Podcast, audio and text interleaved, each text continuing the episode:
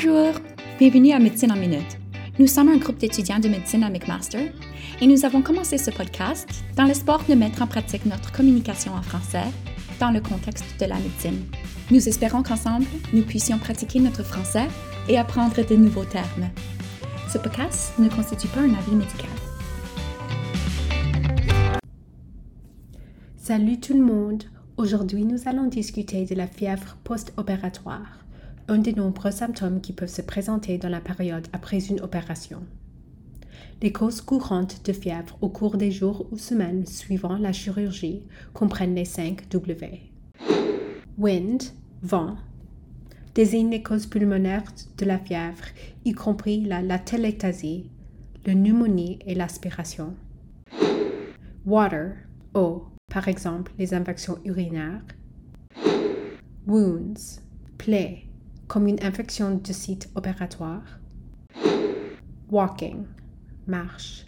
Par exemple, les thrombeuses veineuses profondes, ou DVT. Wonder drugs, médicaments miracles. Par exemple, la fièvre induite par le médicament. D'autres ont fait des ajouts à ce mnémonique, y compris widgets, gadgets. Par exemple, les dispositifs implantables, withdrawal. Par exemple, le delirium tremens qu'on voit avec le sévrage d'alcool. Wonky glands. Par exemple, une insuffisance adrénale ou la crise thyroïdienne aiguë. Passons en revue ceci un par un.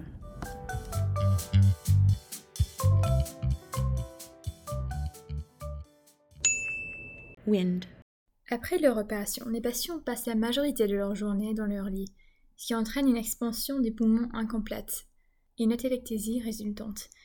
Les patients peuvent avoir un faible effort respiratoire en raison de la sédation ou de la douleur et peuvent être incapables d'éliminer les sécrétions pulmonaires.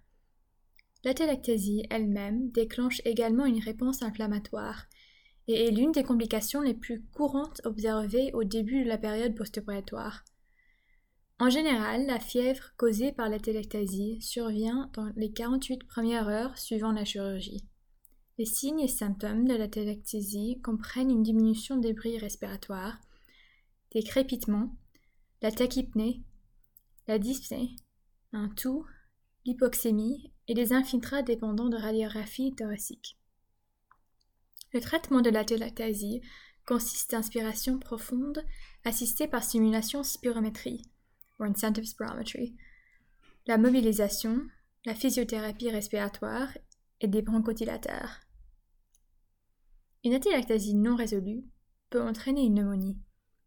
La pneumonie a une incidence maximale le jour post-opératoire de.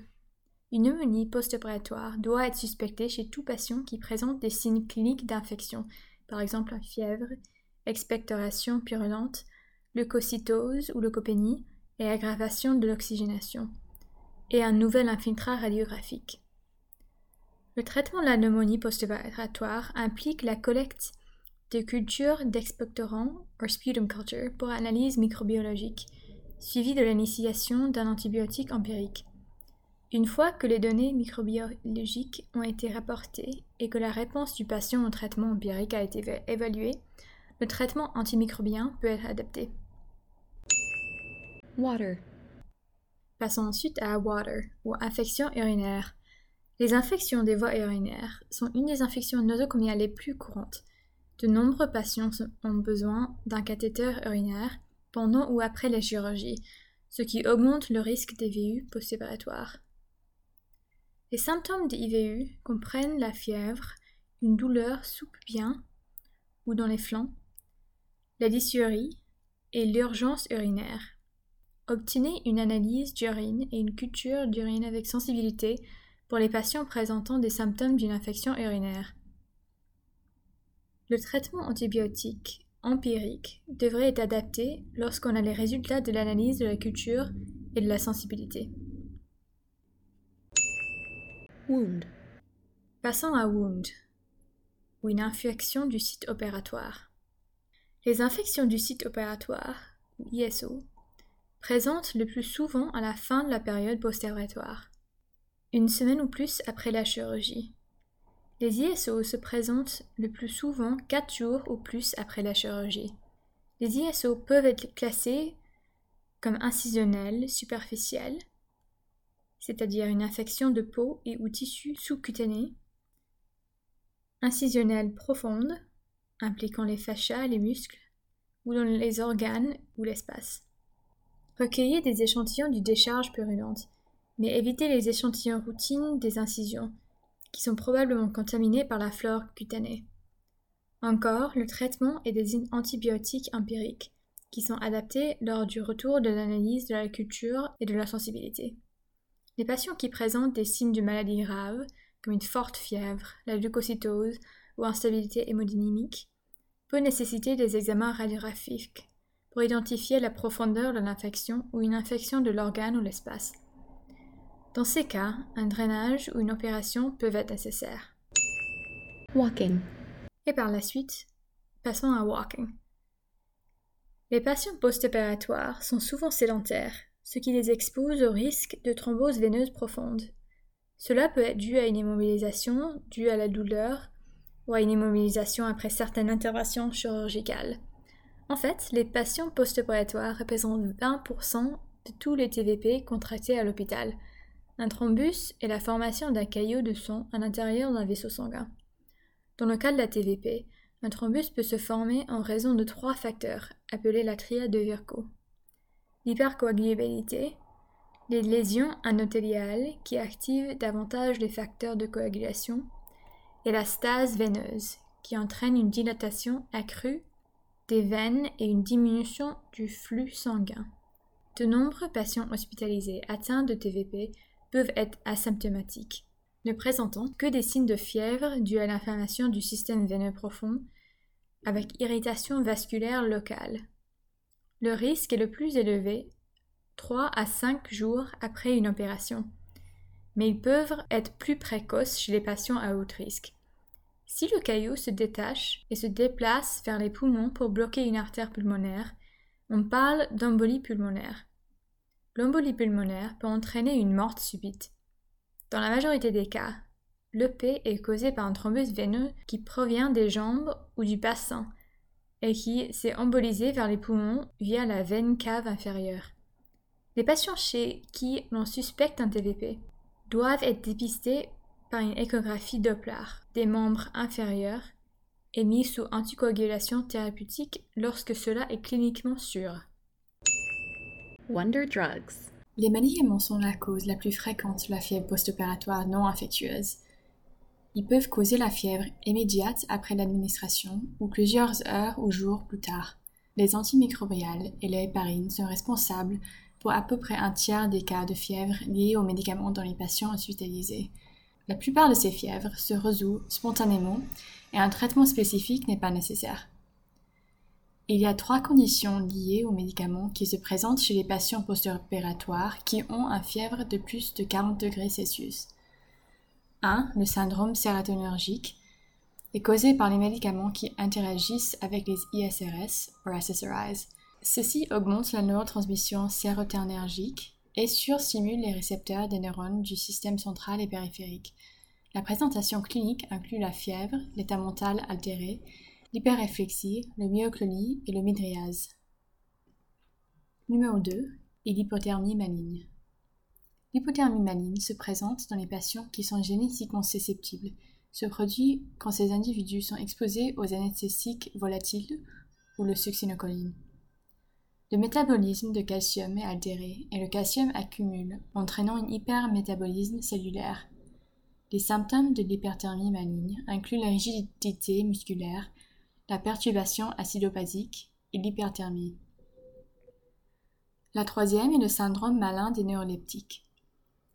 Ceci est une condition dysautonomique que l'on pense est causée par le blocage des récepteurs de dopamine dans l'hypothalamus. Il entraîne la rigidité musculaire, l'état mental altéré et l'hypothermie. Typiquement, il est causé par les médications neuroleptiques ou antipsychotics, mais peut aussi être causé par les antiémétiques comme le métaclopramide et le promethazine. Le traitement de ces conditions spécifiques consiste à identifier la cause et d'arrêter tout médicament qui peut être responsable d'une réaction. Les soins de soutien sont employés pour empêcher les complications du fièvre intense.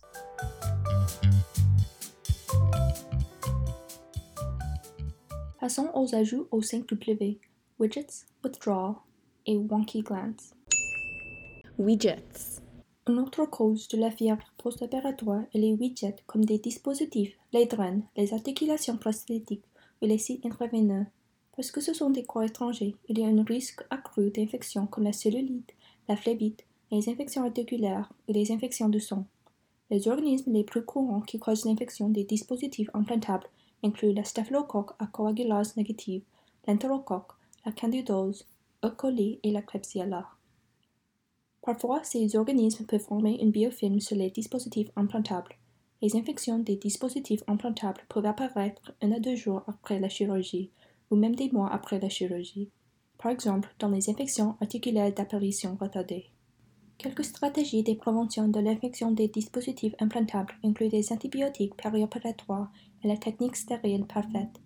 Le traitement de ces infections peut inclure les antibiotiques ou leur retrait, plus ou moins réimplantation, si indiqué. Withdrawal. Par exemple, le delirium tremens qu'on voit avec le sévrage d'alcool. La consommation d'alcool est un problème important. 51% des adultes de plus de 18 ans consomment de l'alcool régulièrement et 7,2% de ces adultes ont un trouble lié à la consommation d'alcool, ou alcohol use disorder. De ces patients-là, 50% ont des symptômes de sévrage pendant l'abstinence. Les symptômes de sévrage peuvent se présenter jusqu'à 6 heures après la dernière boisson. Au début, ils sont typiquement bénins, avec une augmentation de l'insomnie, l'anxiété, une mal à tête et le diaphrèse. Ces symptômes peuvent facilement être négligés, mais si ces patients ne sont pas identifiés et traités, ils peuvent développer le delirium tremens.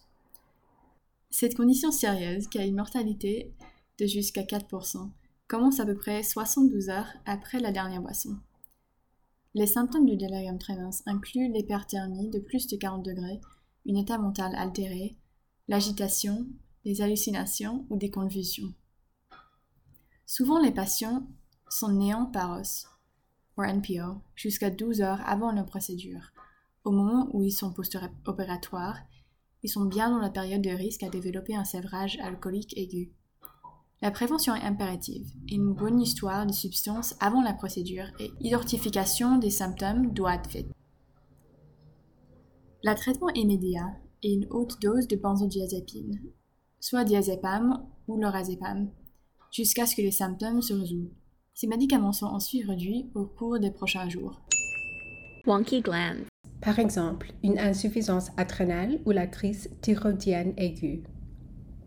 Deux causes endocrinologiques de fièvre chez les patients postopératoires nécessitent une mention.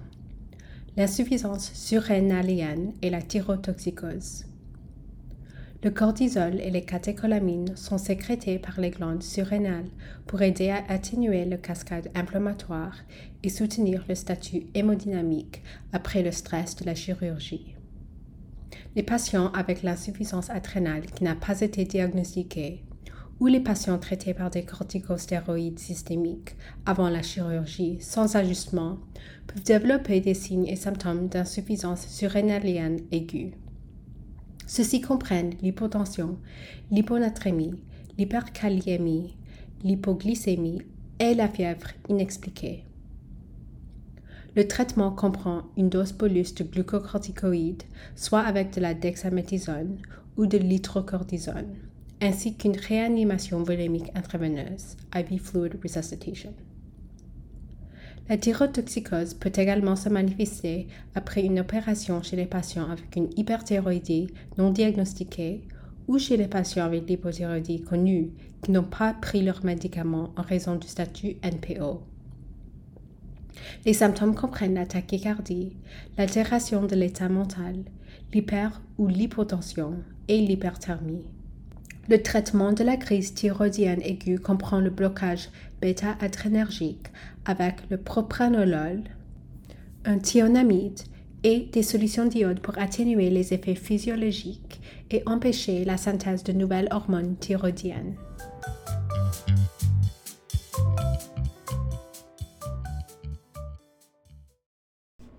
C'est la fin de l'épisode.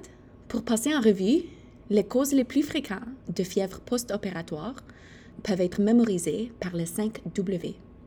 Wind, water, walking, wound et wonder drugs. Il y a aussi des mots extra. Ceci inclut widgets, withdrawal et wonky glands. Essayez d'utiliser cette aide-mémoire la prochaine fois que votre patient a une fièvre après leur chirurgie. J'espère que ça aide. À la prochaine!